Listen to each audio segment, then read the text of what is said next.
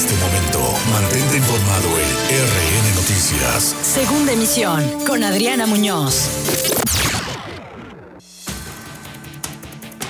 Siete de la tarde con tres minutos, es lunes 18 de enero, es un gusto saludarles, soy Adriana Muñoz y esta es la información en la segunda emisión de RN Noticias. Tras la matanza en las Chuapas, el gobernador de Veracruz, Cuitlagua García Jiménez, advierte que no habrá impunidad. Cierran cuatro comercios tras decreto de reducción de movilidad en el puerto de Veracruz, afirma el alcalde porteño Fernando Yunes Márquez.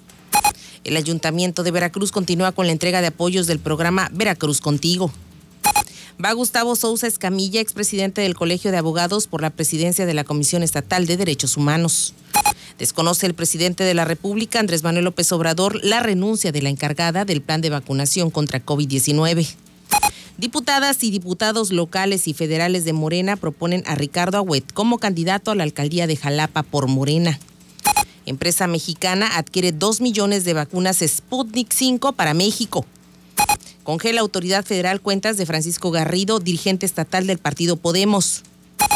Dos bocas va viento en popa, dice el presidente Andrés Manuel López Obrador.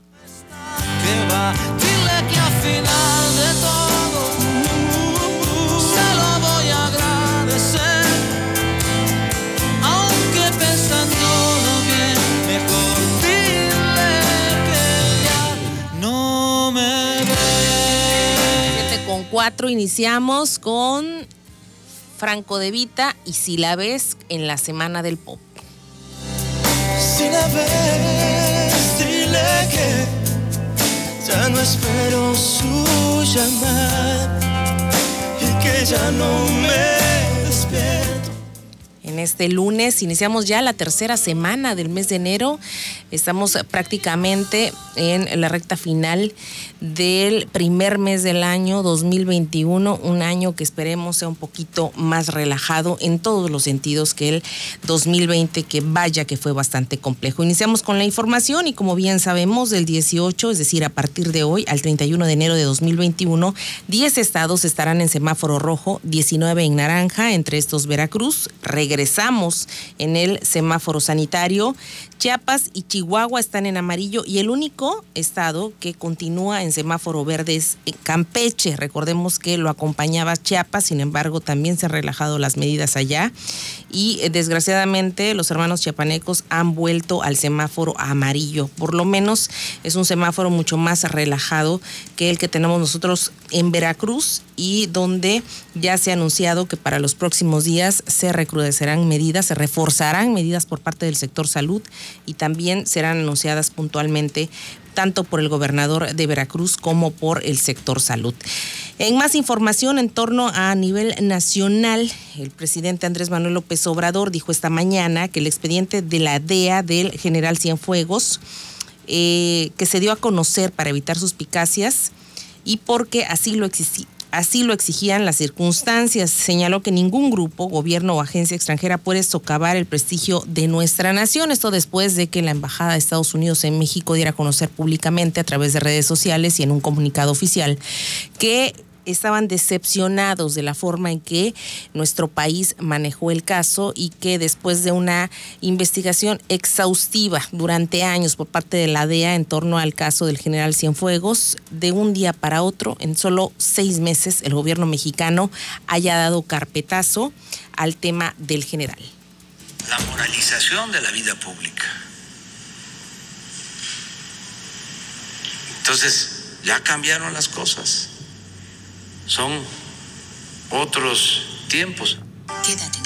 Son otros tiempos, dijo Andrés Manuel López Obrador al respecto y prácticamente dio vuelta a la página. Veremos cómo reacciona Estados Unidos, sobre todo ante el inminente arribo de Joe Biden a la presidencia de, la, de Estados Unidos el próximo 20, es decir, pasado mañana, donde también pues, hay un gran desplegado, un gran despliegue de seguridad nacional ante la confrontación que existen entre los grupos, los aún simpatizantes de Donald Trump, por supuesto, los del presidente electo Joe Biden. Se espera pues un arribo al poder bastante confrontado por Joe Biden, sin embargo, es el presidente legalmente electo. Siete de la tarde con siete minutos, de acuerdo a Andrés Manuel López Obrador, en la mañanera también resaltó lo siguiente.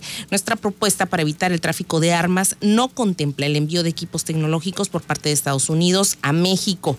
México quiere que el control inicie desde el territorio del país vecino, es decir, de Estados Unidos, y que exista un verdadero registro para regular el armamento. Eso de que vamos a tener un equipo para detectarlas y ya con eso nos vamos a quedar tranquilos, eso no es lo que México está planteando. Entonces, al aceptar eso, ahí les mando unos equipos y ya no vamos a poder hablar sobre el tema que nos importa tanto. Nos importa que haya registro de eh, la venta de armas en Estados Unidos otro de los importantes temas que tendrán que dirimir una vez que arriba el poder Joe Biden y también ver cuál es la política que en ese sentido traerá este gobierno que es de corte demócrata. En más información, de acuerdo al gobierno de México, los proyectos eh, prioritarios están generando miles de empleos y contribuyendo a la recuperación económica del país. Uno de ellos, el Tren Maya, el Aeropuerto Internacional General Felipe Ángeles y la refinería de Dos Bocas que avanzan en tiempo y forma. En el primero, que es el Aeropuerto Internacional General Felipe Ángeles, se trabaja simultáneamente con 24 frentes, torre de control, terminal intermodal, pista y plataforma militar y genera 64.580 empleos. Porta, por lo que corresponde a la refinería de Dos Bocas, se construyen 44 tanques verticales, 31 esferas de almacenamiento, el gasoducto de 62 kilómetros y un acueducto de 32 kilómetros. La generación hasta el momento es de 57 mil empleos directos e indirectos. Y finalmente, otra magna obra que hace este gobierno de México es el tren Maya, donde han avanzado en cuatro tramos, derechos de vía, desmontaje de vía antigua, elaboración de subsebrazante, drenaje y pasos vehiculares. Hasta el momento, más de 80 operativos arqueológicos se han realizado y el rescate y registro de más de 8 mil monumentos para el patrimonio nacional. Es lo que ha informado este día el gobierno de México al respecto. Y en más información, también ha dado a conocer el presidente de México en la mañanera que todos y todos los miembros de las brigadas que harán posible la política nacional de vacunación también serán vacunados contra el COVID-19. Se contarán con 10 mil equipos que van a distribuir las dosis en todo el territorio nacional, incluyendo las comunidades más apartadas del país. ¿Por qué hace esta aclaración el presidente? Recordemos que en su momento se ha dado a conocer que los servidores de la nación que trabajan en la Secretaría de Bienestar y son direccionados a todos los programas sociales para llevar a cabo y aterrizar estos por parte de la Secretaría de Bienestar, pues fueron vacunados y apoyarán con esta jornada de vacunación. Fue algo bastante criticado porque se supone que la primera línea de aplicación es el sector salud, sin embargo, el presidente habla al respecto. ¿Etapa? ¿O se terminó de aplicar eh, la vacuna? Que llegó, que se envió a hospitales del sector salud que atienden COVID. Que atienden COVID. Y bueno, ahí está el resumen informativo de la información nacional y que surge directamente desde la mañanera todos los días muy temprano por parte del Ejecutivo Federal. Siete de la, de la tarde con 11 minutos. Continuamos con más información de corte local. Este día el Ayuntamiento de Veracruz continúa con la entrega de apoyos del programa Veracruz Contigo. Víctor Pineda, nuestro corresponsal, estuvo ahí. Muy buena tarde.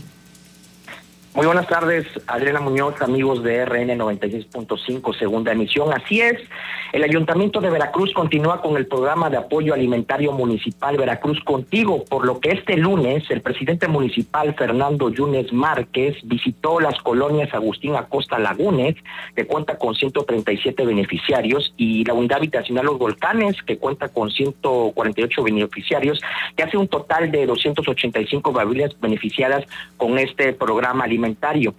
Bueno, fue ahí en donde el alcalde de Veracruz dijo que se mantendrán hasta el 31 de enero las medidas restrictivas en Veracruz dentro de la alerta preventiva por la pandemia COVID-19 y por el aumento en los contagios que se han registrado. Esto para tratar de permanecer en el semáforo epidemiológico naranja y evitar nuevamente eh, regresar pues al color rojo.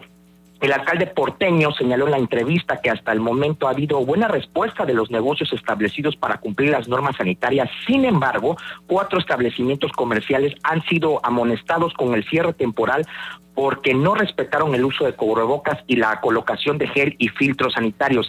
Aquí hay algo que destacar, Adriana. Fíjate que eh, ahí el alcalde porteño señaló que uno de los casos fue que el mismo dependiente dijo que no creía en la enfermedad de coronavirus, por lo que se procedió a cerrar el negocio. Esto es lamentable. Y pues bueno, como recordaremos, desde este domingo el alcalde porteño junto con autoridades municipales encabezó los operativos que supervisan eh, tanto restaurantes como comercios de la zona centro y otros puntos de la ciudad, pues que se apeguen estrictamente a las medidas de higiene y sana distancia indicadas por las autoridades sanitarias a fin de operar con seguridad. Pero bueno, escuchamos lo que dijo el alcalde de Veracruz, Fernando Yunes Márquez.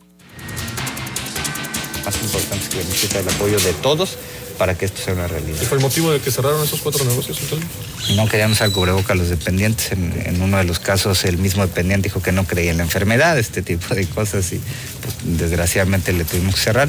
En los otros eh, casos eh, permitían gente entrar sin cubrebocas y en otros no había eh, filtro sanitario, gel, toma de temperatura, etcétera. ¿Qué sanciones se les aplica a estas personas?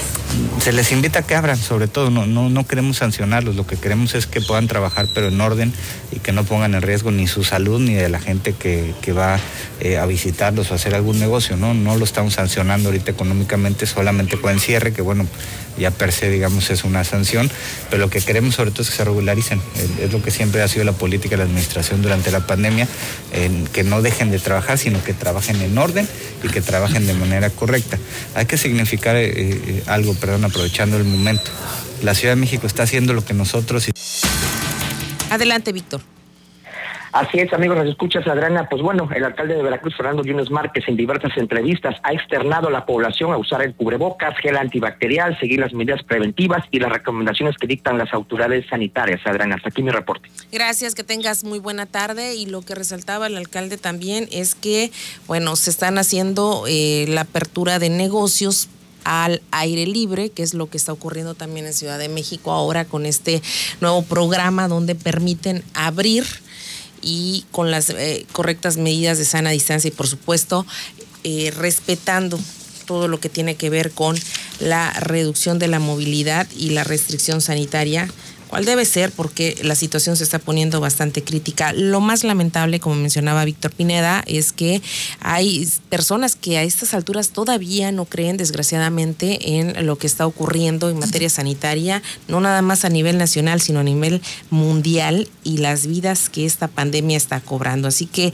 hay que tener un poquito más de conciencia y congruencia con nuestros actos y en nosotros también está aportar nuestro granito de arena para que podamos eh, salir más prontamente de esta crítica situación.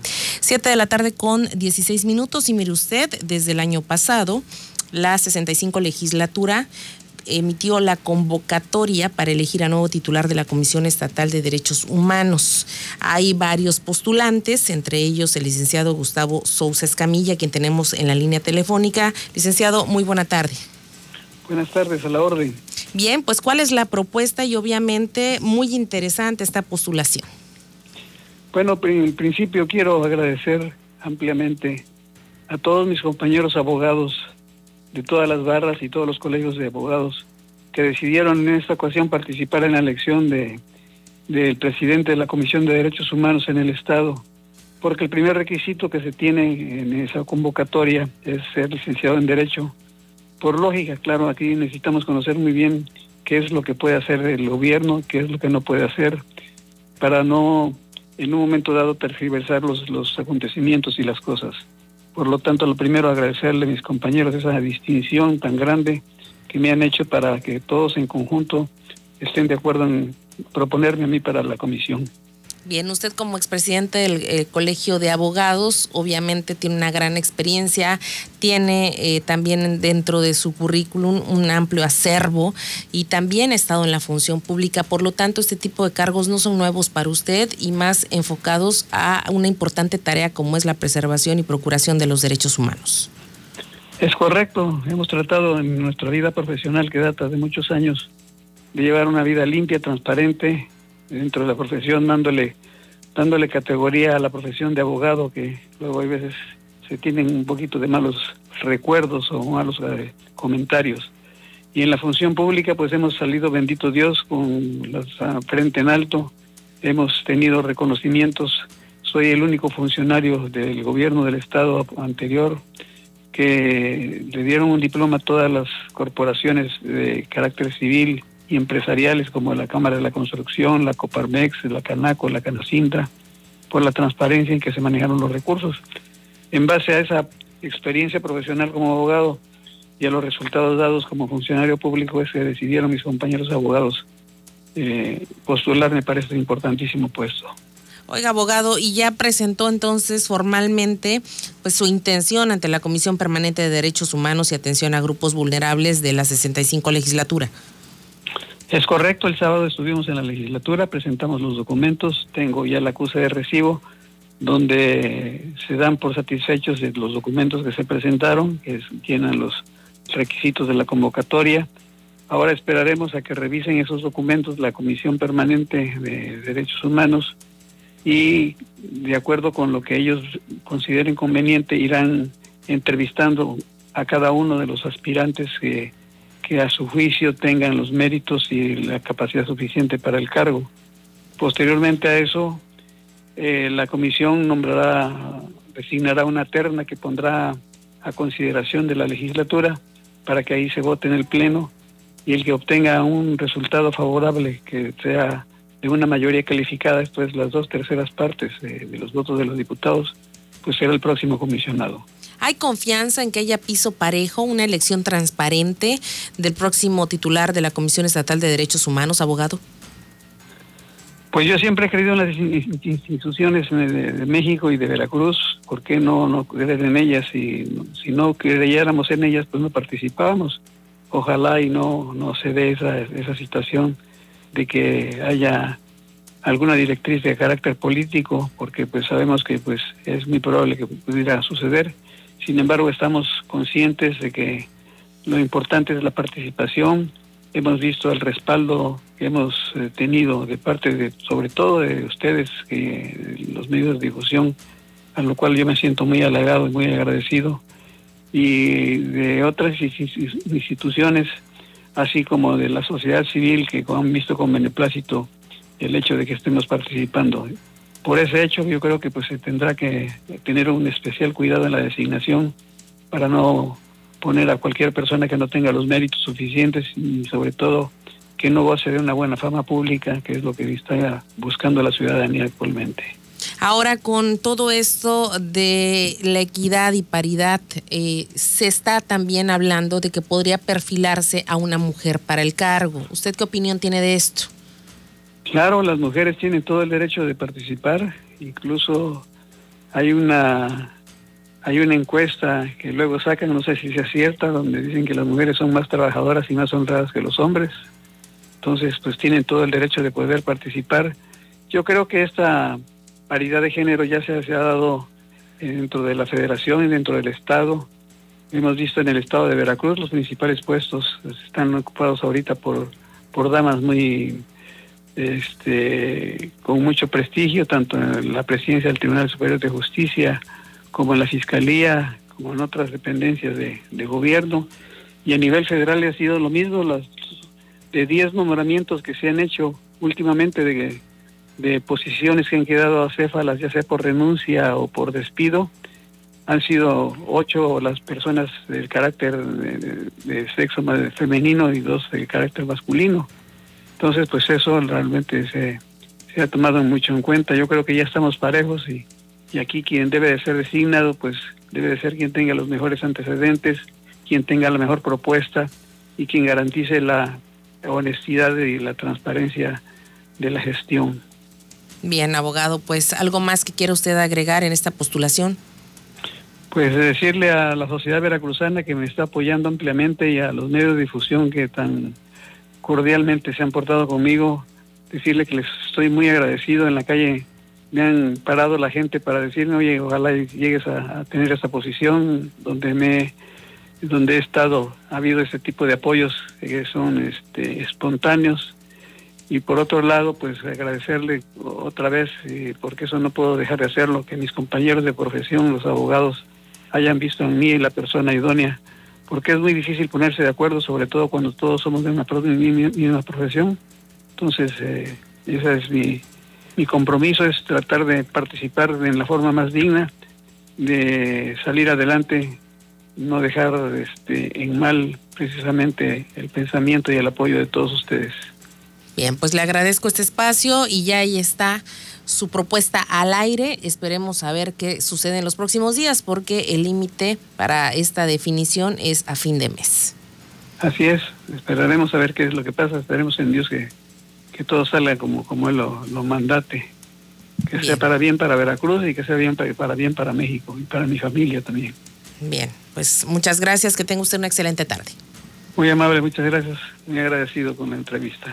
Ahí está el licenciado Gustavo Sousa Escamilla, quien es exsecretario de Turismo del Estado de Veracruz, expresidente del Colegio de Abogados, ha tenido otros cargos a nivel notarial también, una larga trayectoria en materia jurídica y por supuesto muy conocido y reconocido en la sociedad veracruzana, veracruzano, y por supuesto una de una familia bastante apreciada y reconocida también a nivel estatal. 7 con 24 justamente hoy la relación de las propuestas recibidas fue publicada en la página del Congreso del Estado, en la página web www.legisver.go.mx, a fin de que las y los interesados puedan aportar mayores elementos de juicio a la comisión referida. Tienen como plazo los aspirantes para esto hasta el 22 de enero. Acto seguido, la comisión va a proceder, como ya escucharon, a determinar las candidaturas que cumplan con los requisitos de elegibilidad establecidos en la Ley Orgánica de la Comisión Estatal de los Derechos Humanos y que también satisfagan los impuestos en la base cuarta de la convocatoria. Posteriormente, la comisión citará a comparecer de manera individual a las y los ciudadanos que cumplan los requisitos señalados con el objeto de que aporten mayores elementos que permitan conocer a detalle sus proyectos de trabajo en caso de ocupar la titularidad del órgano autónomo.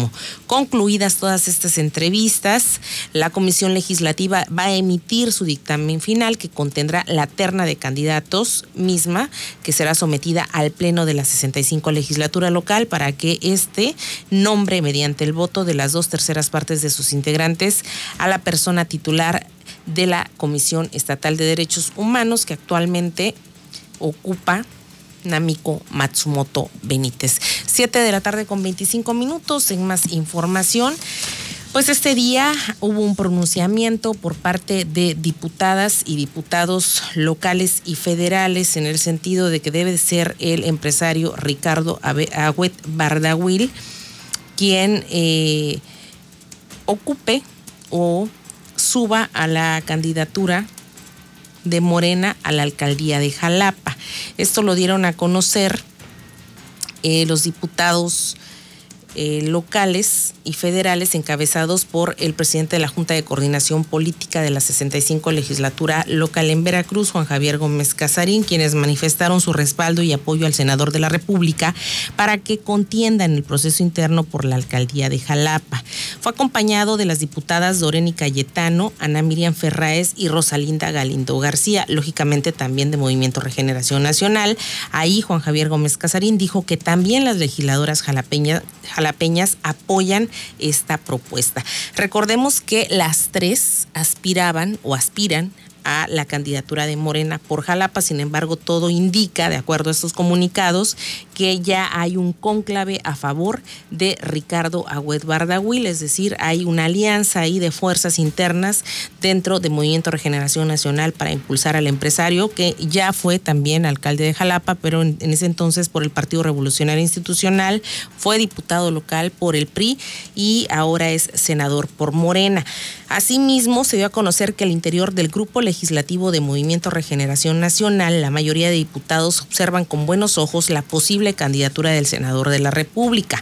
No obstante, el presidente de la Junta de Coordinación Política, Juan Javier Gómez Casarín, señaló que solo la militancia y la ciudadanía jalapeña eh, decidirán, incluso ya han dado muestras de que sí desean que sea Ricardo Agüed Bardagüil quien participe dentro del proceso electoral, pues ha tenido buenos resultados en, el, eh, antaño como alcalde, como diputado local y federal, y también en su cargo inmediato reciente como administrador de aduanas a nivel federal. Hoy regresa a su curul, bueno, hace unos meses y está ejerciendo como senador de la República. Por su parte, las diputadas Doreni Cayetano, que es diputada federal, y las locales Ana Miriam Ferráez Centeno y Rosalinda Galindo Silva, diputadas locales de Morena, también se pronunciaron y oficializaron la invitación a Ricardo Agüed Bardagüil para que se inscriba al proceso interno para contender por la alcaldía de Jalapa aseguraron que más que un llamado de la militancia es un llamado ciudadano porque han mostrado interés en que participe en la próxima contienda electoral. Aseguran tener una relación y comunicación con Agüet buena, pues por eso mandan este mensaje a través de los medios para que sea quien participe del próximo proceso electoral. Y es que hay que decir algo. Eh, efectivamente, Ricardo Agüet tiene muy buen nombre dentro de la sociedad jalapeña, incluso veracruzana, a nivel estatal, es bien visto como un político honesto y capaz y dicen, dicen, incluida la oposición, que es una carta fuerte para asegurar la alcaldía de Jalapa para Movimiento Regeneración Nacional. Eso ya lo veremos en las próximas fechas cuando a nivel interno se realice la selección de los candidatos y por supuesto la mejor encuesta siempre va a ser la elección que será en junio próximo. Siete de la tarde con 29 minutos, nos vamos. Se concluye por hoy el resumen informativo de esta tarde. Mañana en punto de las 7 de la mañana, mi compañero Saúl Esteves y una servidora los esperamos en la primera emisión de RN Noticias. Soy Julio en los controles. Adriana Muñoz los saluda. Muy buena tarde.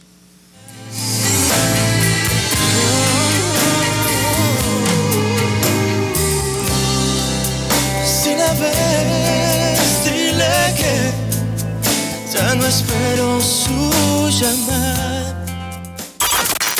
Ya estás informado en el noticiero que informa verazmente a Veracruz. RN Noticias. Segunda emisión con Adriana Muñoz.